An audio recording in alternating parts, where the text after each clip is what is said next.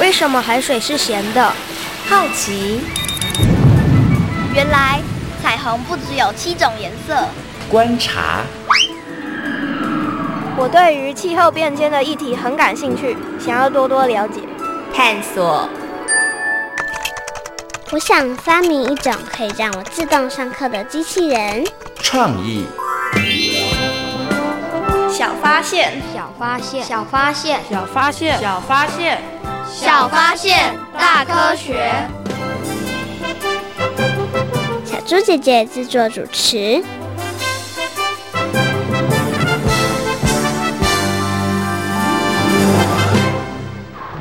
天哪，原来不是所有的国家都有台风假。对啊，没有台风假，那出门不就很危险？虽然没有台风假，但个人或公司还是可以依状况决定要不要上班上课。你知道史上最大的台风有多大吗？这，听听历史上的这一天。你就知道喽。一九七九年十月，在关岛附近生成的强台风迪普，是地球史上最低气压，暴风半径有一千一百公里。这个台风大小相当于半个美国本土面积。小发现，别错过；大科学，过生活。欢迎大家收听今天的《小发现大科学》，我们是科学小侦探。我是小猪姐姐，我是王怡人。很开心呢，又在国立教育广播电台的空中和所有的大朋友、小朋友见面了。哇，刚刚呢，在历史上的这一天呢，我们听到了跟台风有关的一个事件哦。哇，请问一下怡人，你对于台风的印象是什么呢？就是。会停水停电，然后什么都不能做在家里 哦，就是放台风假的意思。对呀，说真的，小猪姐问你哦，台风来的时候，你会不会内心都有一点小小的期待，就是哇，最好可以放台风假？对呀，你你心里有这种内心小小的期待，对，对不对？可是其实啊，像你刚刚讲台风的时候，有的时候会停水停电之外，你知道台风它还可能会造成哪一些影响吗？可能会把屋子吹。吹破之类的，嗯，然后有的地方可能会淹水，对对，不止停水停电，有些地方可能还会淹水。那更严重的话，还可能会发生土石流哈。嗯、所以呢，大家其实对于台风真的真的不要轻忽哦。那请问一下怡人哦，在你记忆当中有没有曾经经历过那种超级无敌可怕的台风啊？好像没有哎。哇，你的台风都感觉非常的温和。嗯，没有几次就是看到窗外就是很多东西在飞，是这样而已。哦，就是你有看到外面可能树叶呀、啊、树枝啊，或是垃圾，然后在外面飞来飞去。嗯、可是听到那个咻咻咻的那个风声的时候，你会不会觉得有点可怕？有一点，有一点哈。那像小猪姐姐呢，曾经经历过那个很严重的台风呢，就是淹大水。哦，就整个台北市已经淹了很多很多地方，所以呢，有些地方呢就开始会停电啦，或者是有些地方呢就没有办法这个移动哦。那是小猪姐姐印象当中很严重的一次台风哦。那其实啊，台湾呢就处在一个呢在夏天的时候很容易发生台风的地方，所以呢，在今天的小发现大科学节目当中呢，就跟大家好好一起来认识台风哦。不过呢，首先要进入今天的 SOS 逃生赛哦，我们要进行一个小测验，看看呢，我们的宜人可不可以成为呢台风小达人、防灾小达人哦？SOS 逃生赛，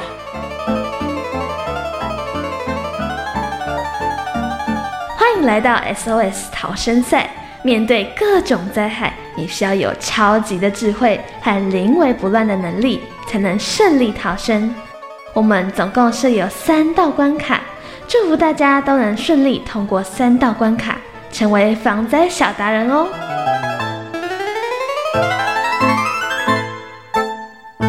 噔噔噔噔噔噔，欢迎怡人来到我们的 SOS 逃生赛。请问一下怡人，你有没有信心今天可以闯关成功呢？有，因为你有经历过很多台风，对不对？嗯，还蛮多的吧。那你觉得你自己的防台尝试或者是知识够不够呢？应该算够吧。嗯，因为常常我们在电视荧光幕上面，或者是很多资讯都会告诉大家了。对，好，感觉得出来，怡人信心满满。好，好，怡人准备好了吗？好了，马上就进入今天的第一题。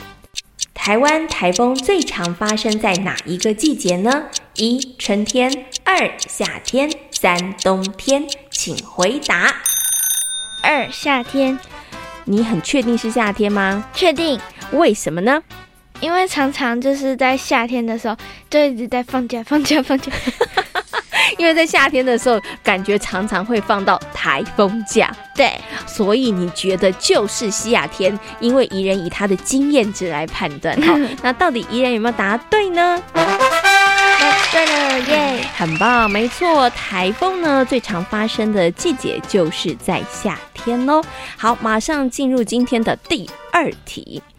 请问台风来临前要先做好哪件事情呢？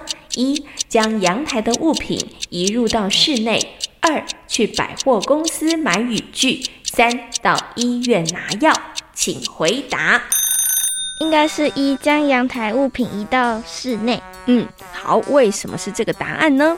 因为我们平常就是遇到台风的话，都一定会这样做。哦，你们家就会这么做就是了。对，那你知道为什么爸爸妈妈要这么做吗？不然盆栽会被吹走。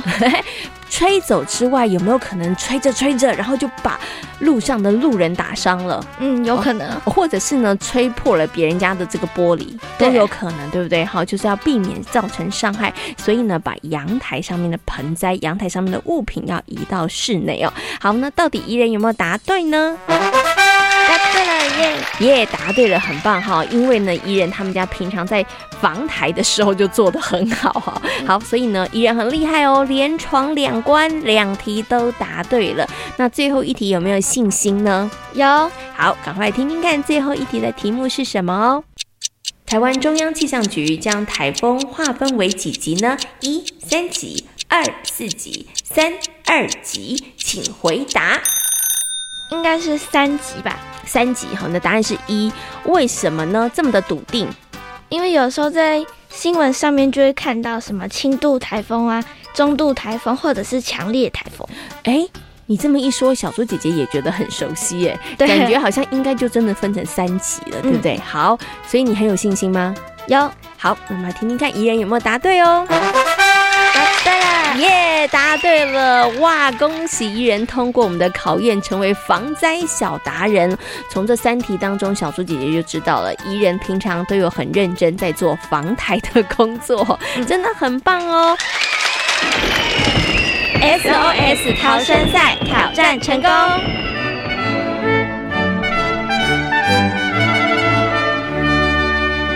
小猪姐姐，我觉得今天的题目都很简单呢。早知道应该出难一点的题目考你。虽然呢，今天出的题目呢，宜人都觉得很简单，但是小猪姐姐觉得都是一些很重要的常识问题哦。对，嗯，也希望所有的大朋友跟小朋友呢，嗯，如果刚刚的这个小小的测验，你有一两题答错的话，那真的要特别特别的留心哦，可能就表示你的防台知识哦，可能要特别的来加强哦。好，那我们在今天节目当中呢，要跟所有的大朋友小朋友呢，一起来认认识的就是台风哦。请问一下怡人，你知道台风是怎么来的吗？嗯，不太清楚，好像是什么海上的气流还是什么东西的，嗯、反正就好像跟海啊、水啊、气流啊、气压 有一点关系，但是它到底是怎么形成的哦，真的不是太清楚哦。没关系，我们今天呢会连线一位专家来告诉大家哦。那关于台风呢，除了刚刚提到的台风怎么来之外，关于台风你还有什么样子的问题呢？为什么夏天的台风一定比较多啊？哎，是不是台风只会在夏天出现，对不对？嗯，那冬天会不会有台风呢？你觉得？嗯，应该还是会有吧，可是可能会比较小吧。哦，那真的是这样子吗？哦，好，那其实呢，关于台风，到底大家还有哪一些问题呢？现在呢，小猪姐姐跟怡人就要分头去调查，然后呢，我们要连线国家灾害防救科技中心气象组的王少卿哥哥，邀请他呢来跟所有的大朋友小朋友好好来介绍认识台风哦。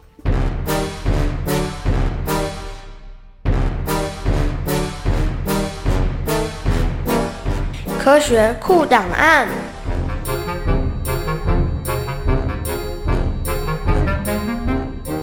我是在第一现场的小猪姐姐，我是在第二现场的怡人。进入科学酷档案，解答问题超级赞。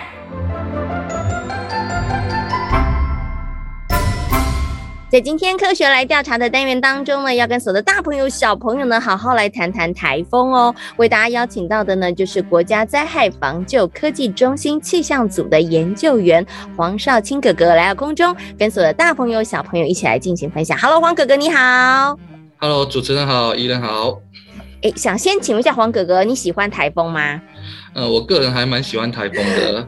那你跟我和怡人都不一样，怡人你喜欢吗？不喜欢，我也不喜欢。那为什么黄哥哥你喜欢台风啊？呃，因为其实对我们气象研究来说，台风是一个比较有挑战性的一个课题。嗯、对，而且台风会为台湾带来很多气象灾害。对，嗯、所以我们就是要接受这个挑战，然后努力的把。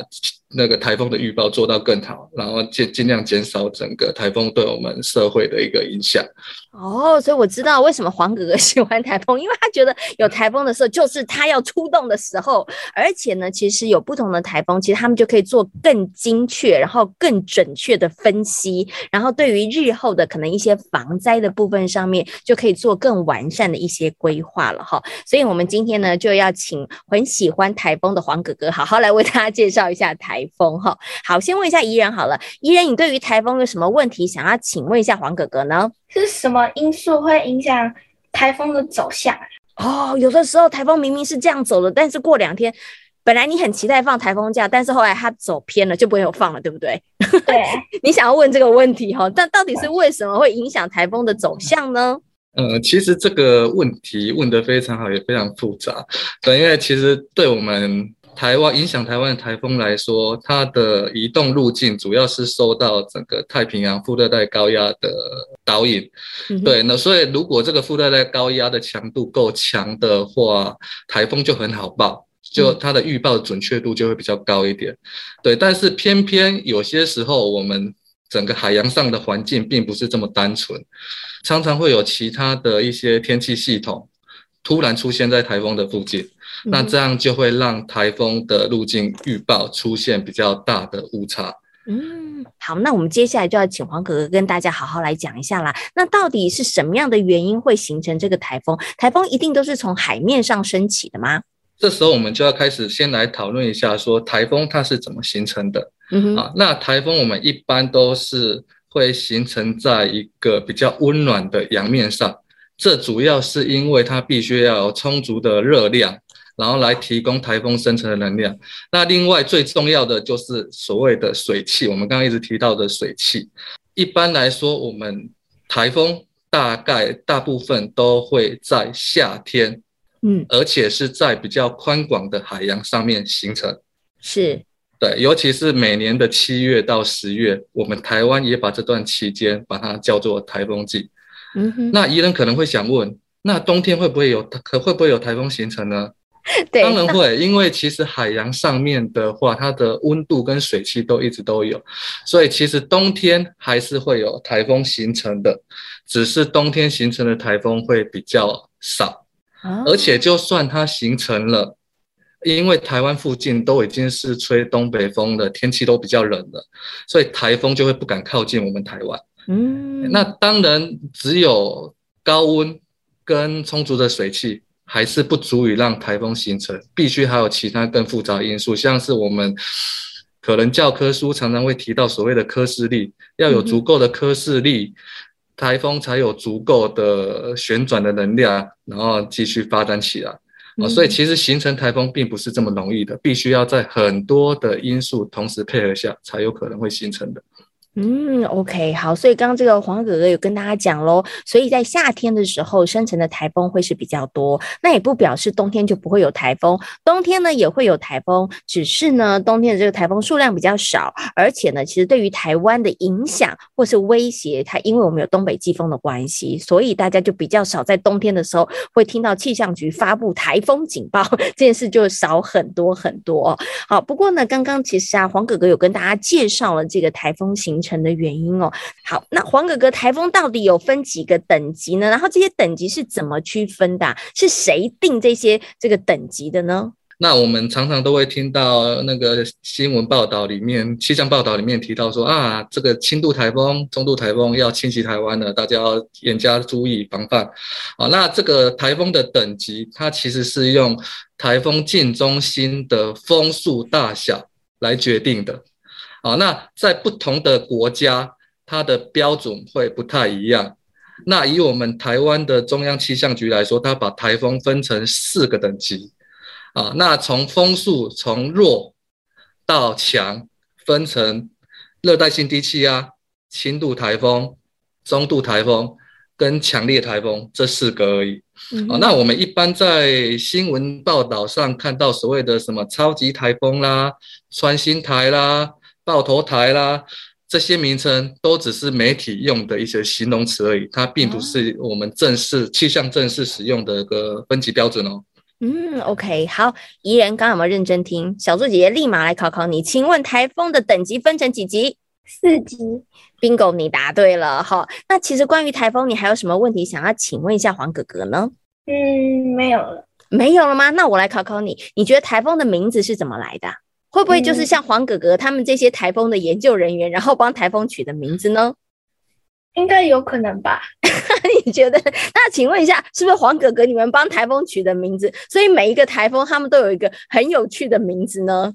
呃，其实我们气象研究人员并没有这么大的权利去帮台风取名字。嗯、啊，那这个台风台就是西北太平洋的台风名字，它最早其实是由美国的一个联合台风警报中心，对，他们是用男生跟女生的名字，然后来那个。互相的，就是穿插着，然后来为台风取名字。也就是说，第一个可能是男生名字，第二个可能就是女生的名字。这个命名的规则从两千年开始就有有改变了，对，就变成是由所谓的世界气象组织里面有一个叫台风委员会，由他们来统一制定这个名字。那这个委员会里面有十四个国家，那每一个国家他们就会提供十个名字。啊，那这样一来，我们就会有一百四十个，是。那最后再把这一百四十个分成五组，嗯，然后再把它就是依序的去命名。哦，那当然这些名字也不能随便乱取啦，所以每个国家它都必须要很小心的去去为这些台去思考说我要提供什么样的名字。那它有一些简单的规则，像是说你的发音不能太难念。不然可能可能你你你们很好念，但是其他国家发不出来。对，那另外它当然也不能有一些负面的意思在里面，例如说你不能取个笨蛋台风，是是吧？不能用不雅的名字就是了。对啊，好，那另外如果这些台风曾经在某些地方造成严重灾害的话，那这些台风也有可能会被除名哦。啊，那这些台风如果被除名的话，那个国家就必须要再提供另外一个新名字，对啊，像是我们二零零九年的莫拉克台风，是就已经从我们整个台风的那个列表中取消了，反而就用所谓的闪电台风来取代。嗯，OK，所以我发现呐、啊，其实这个台风它真的是一个很难缠的家伙耶。爷爷，你有没有觉得？你有没有发现要了解它很多很多的面相，才会知道说它可能到底会造成什么样的灾害？对啊，但是呢，也就是要提醒大家哈，那对付敌人呢，就是要越清楚、越了解他，那就越能够避免自己呢，呃，发生非常严重的这个损失哦。好，那今天呢，也非常谢谢呢，国家灾害防救科技中心气象组的研究员王少卿哥哥在空中跟所有的大朋友、小朋友所做的分享，感谢你，谢谢。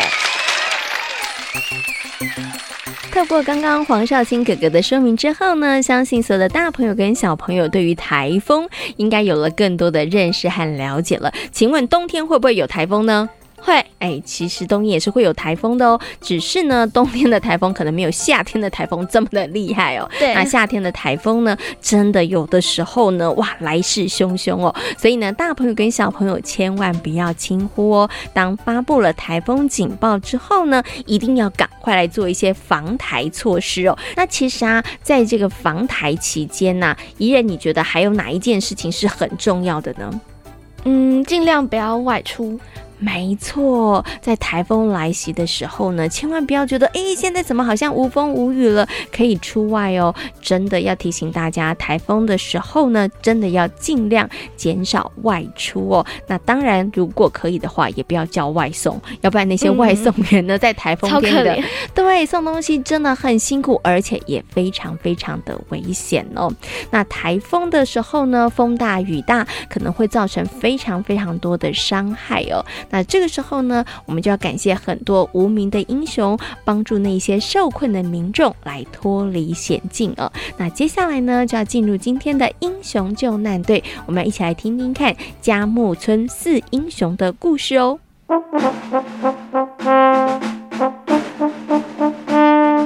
英雄救难队。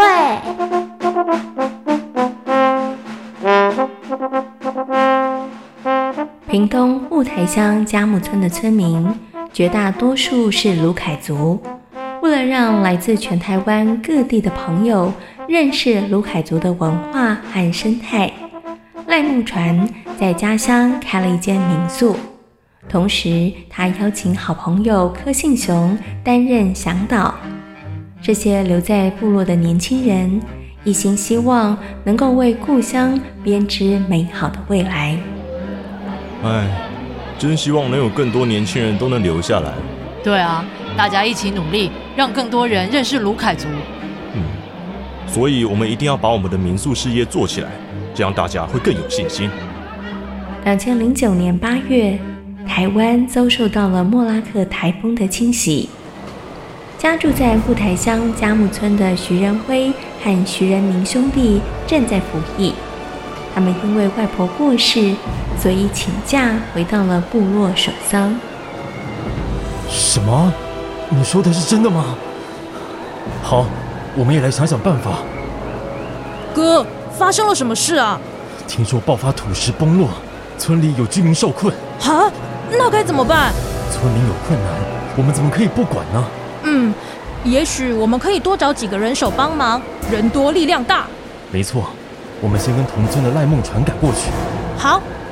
后来，徐仁辉和徐仁明兄弟连同同村的赖梦传、柯信雄前往发生土石崩落的地方，但因为风雨强大，路上的路变得泥泞不堪，有些地方甚至变得不易行动。所以，徐仁辉一行人利用攀爬、垂降、涉水。以及步行等方式，最后花了七个小时才抵达。能看到你们真是太好了。您不用担心，我们会想办法把你们救出去的。我们先把受困的村民救出来，让他们待在安全的地方。好。一抵达村民受困的地方，徐仁辉等人就立刻展开救援行动。但没多久，他们就发现得赶快想办法。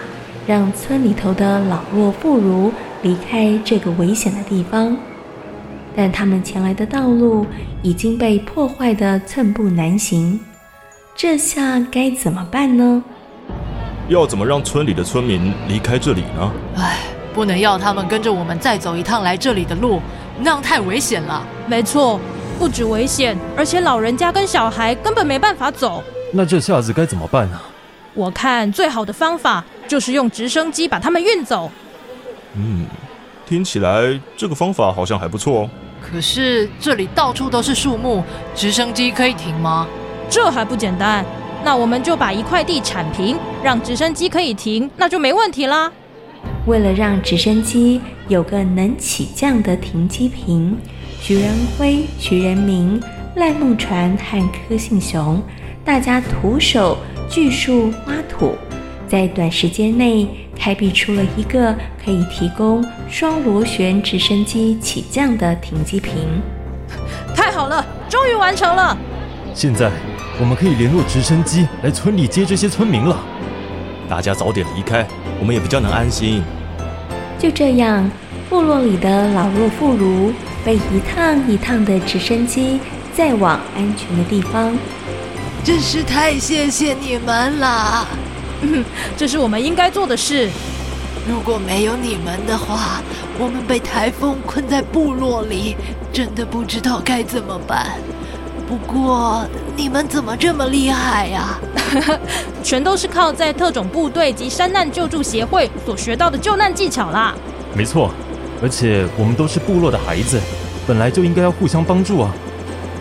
后来直升机总共救出了一百三十五人，而徐仁辉、徐仁明、赖梦传和柯信雄等人的义举，让许多人为之感谢以及感动。后来，他们四个人被封为佳木村四英雄，而佳木部落在历经莫拉克台风后，只剩下第四、第五龄住户留在园林，而第一、第二、第三龄的村民则搬到了长治村百合部落。佳木斯英雄立刻加入了志工行列。信雄、梦传，你们真的辛苦了。每天从平地回到部落，帮忙接水管，保护农作物。哎，这不算什么啦。这一次台风造成的影响真的很大，我们要好好保护还能活动的地区。哎，你每天趴趴走不辛苦吗？哼，当然不会。我希望能让佳木村还有卢凯族更兴盛。你不要说我了，你也是为了部落做了很多事。我哪有做什么事啊？当时啊，一回到部落。你跑到山上，把养了四十几只的水鹿放生，哎，那很多钱呢。哎呦，钱不算什么啦，让水鹿回到大自然，好好维护自然生态才重要啊。佳木斯英雄在部落最紧急的时候，发挥了无畏的精神，救援了部落的村民。对于家乡以及部落文化的热爱。他们仍然用不同的方式服务部落的族人们，也让卢凯族的文化以及生态能够让更多的人知道。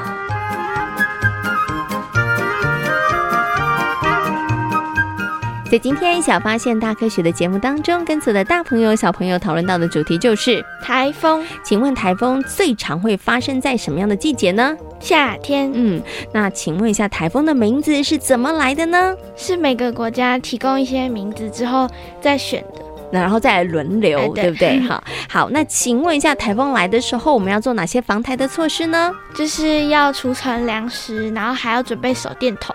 还有要将阳台的东西移到室内，还有玻璃要贴胶带。嗯，没错。那最重要的事情就是在台风天外出，每台风天的时候千万不要外出哦。小发现，别错过大科学过生活。我是小猪姐姐，我是王怡然。感谢所有的大朋友、小朋友今天的收听，也欢迎大家可以上小猪姐姐游乐园的粉丝页，跟我们一起来认识防灾科技哦。我们下回同一时间空中再会喽，拜拜。拜拜。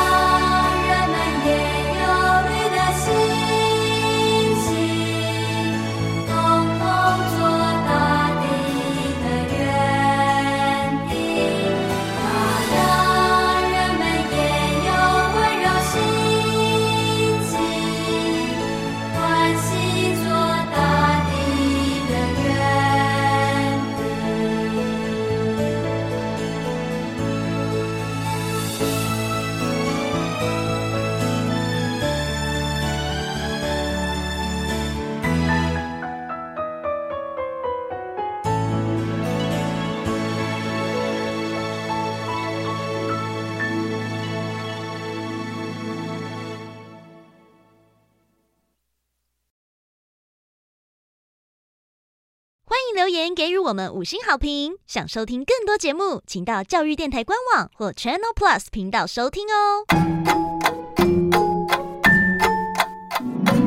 宝盘妞儿。